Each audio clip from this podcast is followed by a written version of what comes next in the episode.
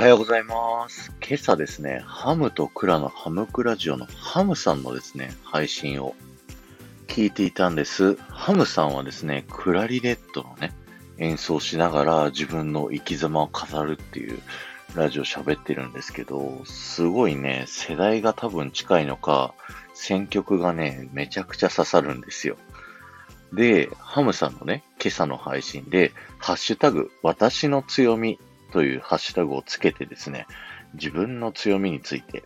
あの、皆さんも喋ってくださいというお話をされていたので、早速ね、僕も昔やっていたストレングスファインダーのね、結果をね、引っ張り出してきてみたんですけど、ストレングスファインダーっていうのはね、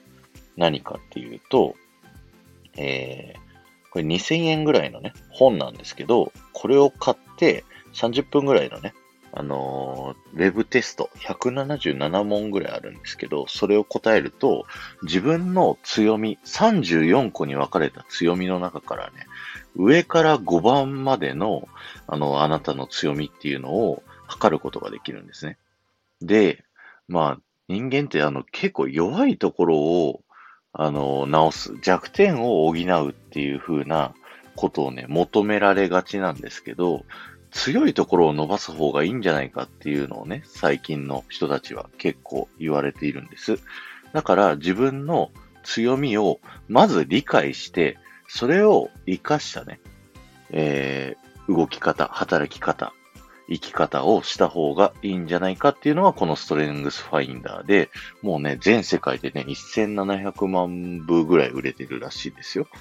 で、僕もね、何年前だろう ?2 年前、3年前ぐらいに、あの、この存在を知ってですね、やってみたんです。で、僕が案内した、えっ、と、2000円のやつは上から5個までしかわからないやつなんですけど、もっと高いやつを申し込むと、もう1から34まで全部順番がわかると。逆に苦手なところまで分かってしまうっていうようなテストになってるんです。ちょっと前に映画ラジオのゆうまさんもやってらっしゃいましたよね。その時もね、僕はやってるよってゆうまさんにお話しさせていただいてたんですけど、そういえば自分のやつ話してないなと思い出しましてですね。で、ハムさんのこのハッシュタグでみんな上げてくださいっていうのをね、きっかけにちょっと喋ってみたいなと思います。えー僕のね、5個の要素、5つ出てきてるんですけど、1個目がポジティブ、2個目が最上思考、3個目が着想、4個目が親密性、5個目が責任感という風になっておりまして、これ上から順番ですね。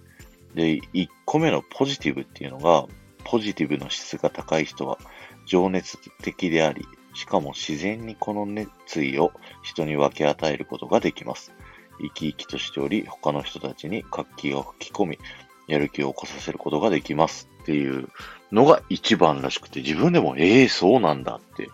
思う感じですね。確かに、僕ね、あの、昔はすごいネガティブだったんです。でもある時、まあ大学でね、経験したことをね、きっかけに、あの、めちゃくちゃね、ポジティブに変わったんですよ。それのおかげでね、なんか人生がもうガラッと変わった経験があって、まあポジティブっていうのが一番上にむしろ出てきてくれたのが嬉しいなって思うぐらいですね。2個目の最上志向はですね、最上志向の資質が高い人は個人の集団の卓越性を高める手段として強みに注目します。優れたものを最高レベルのものに変えようとします。っていうことなんですけど、これね、すごい、なんかすごい自覚あります。自分はね、なんかすでにあるもの、いろんなものを、あの、なんて言うんだろう、リメイクするのが得意というか、なんかね、昔ラジオ営業してるんですけど、なんか昔こういう企画あったなみたいなのを引っ張り出してきて、面白おかしく作り直すみたいなのが、結構ね、得意なタイプだなっていうのがあるので、きっとね、この最上志向っていう質の、まあ、おかげなんだろうなっていうふうに思います。で、3番目が着想ですね。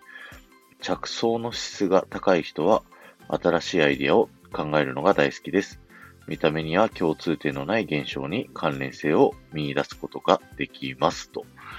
いうことで、まあ、こちらもですね、さっきの最上思考とね、なんかセットで、なんか自分がね、得意としていることを、なんか表現してもらってるような気がして嬉しいですよね。で、四つ目が親密性ですね。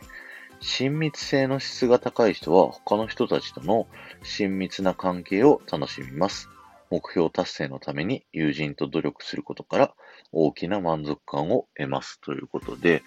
僕、あの、友達が広く浅い人と狭く深い人がいるとしたら、僕は後者の、まあ、友達は少ないけど、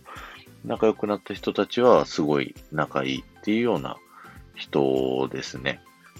なんかね、どんどん新しい人と会う場所には行ってはいるんですけど、なんかそれぞれのね、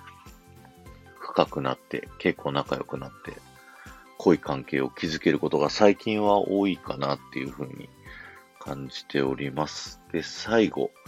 5個目ですね。5個目は、責任感。責任感の質が高い人は、一度やるといったことに対して、心理的に責任意識を持ちます。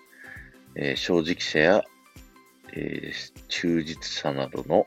普遍的価値を大切にしていますということで、これはね、僕は子供の頃から多分一度決めたことは、あの、やりきるっていうのがね、なんか身に染みついてるんですよね。だからまあ、うん、この5個をね、改めて、ああ、改めて言語化してもらうと、おお、なるほどって嬉しくなっちゃったり、あじゃあここを伸ばしていけばいいんだっていうのがね、改めて思ったりできたので、もうみんな一人一人ね、違うんですよ。この強みっていうのが。で、みんながみんなね、同じことをやろうとしてもうまくいかないっていうのは、やっぱそれぞれに強みが違うからっていうのがあるので、皆さんもね、よかったらこのストレングスファインダーやってみると、あのー、ちょっと仕事でうまくいかないとか、なんか悩んでる方の、あのー、なんて言うんだろう。自分はここが強いから、じゃあここ伸ばしていけばいいんだっていう、まあ、指針、あの、がわかるかなと思いますので、ぜひやってみていただくといいかもしれません。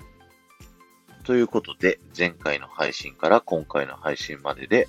コメントいただけた方のお名前を紹介したいと思います。えー、すみれさん、赤と白の水玉リボンさん、ありがとうございました。それでは、今日も一日よろしくお願いします。